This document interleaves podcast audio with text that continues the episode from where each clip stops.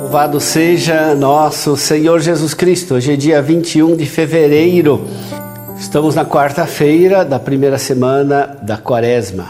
O evangelho de hoje é de Lucas, capítulo 11, versículos 29 a 32. Naquele tempo, quando as multidões se reuniram em grande quantidade, Jesus começou a dizer: Esta geração é uma geração má ela busca um sinal, mas nenhum sinal lhe será dado a não ser o sinal de Jonas. Com efeito, assim como Jonas foi um sinal para os ninivitas, assim também será o filho do homem para esta geração.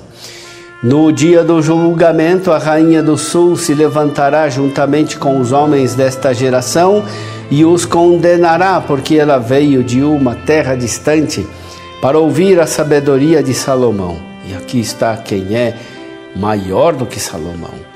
No dia do julgamento, os ninivitas se levantarão juntamente com esta geração e a condenarão, porque eles se converteram quando ouviram a pregação de Jonas. E aqui está quem é maior do que Jonas.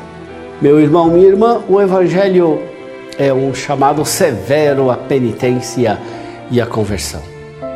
O exemplo de Jonas, citado por Jesus, é o chamado à conversão. Na verdade, Jonas, que chama a penitência, não é bem o profeta Jonas, mas é o próprio Jesus, que foi muito maior do que Jonas e Salomão.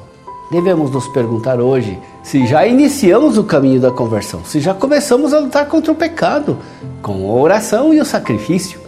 Por isso deve ser realizado com alegria e serenidade, pois a penitência consiste em ir ao encontro de Deus e do seu amor.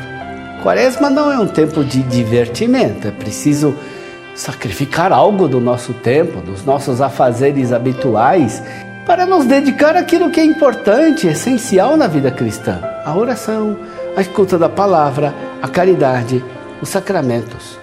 Prestemos mais atenção ao Senhor nesta quaresma. Ele nos convida à conversão, nos pede que estejamos mais disponíveis ao amor a Deus e ao amor ao próximo.